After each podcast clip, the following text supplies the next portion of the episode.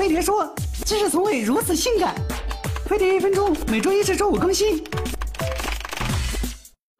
老子最近掉了不少头发，可别变成了地中海。为什么秃头的总是我们男人？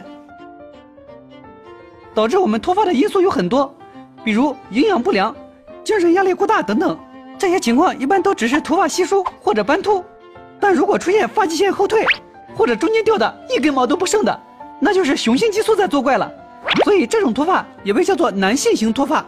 发生男性型脱发，是因为雄性激素里的睾酮会被转化成二型睾酮，这玩意在体内的量虽然很少，威力可不小。它会让毛囊萎缩，导致新长出来的头发变细，生长周期变短，还没长到足够长就会掉。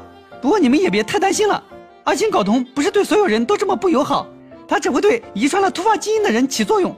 像老子这样的，那就是命了。怎么样，我的新发型好看吗？瞧把你能的，大老爷们儿还是得像我这样剃个光头更加俊俏哎。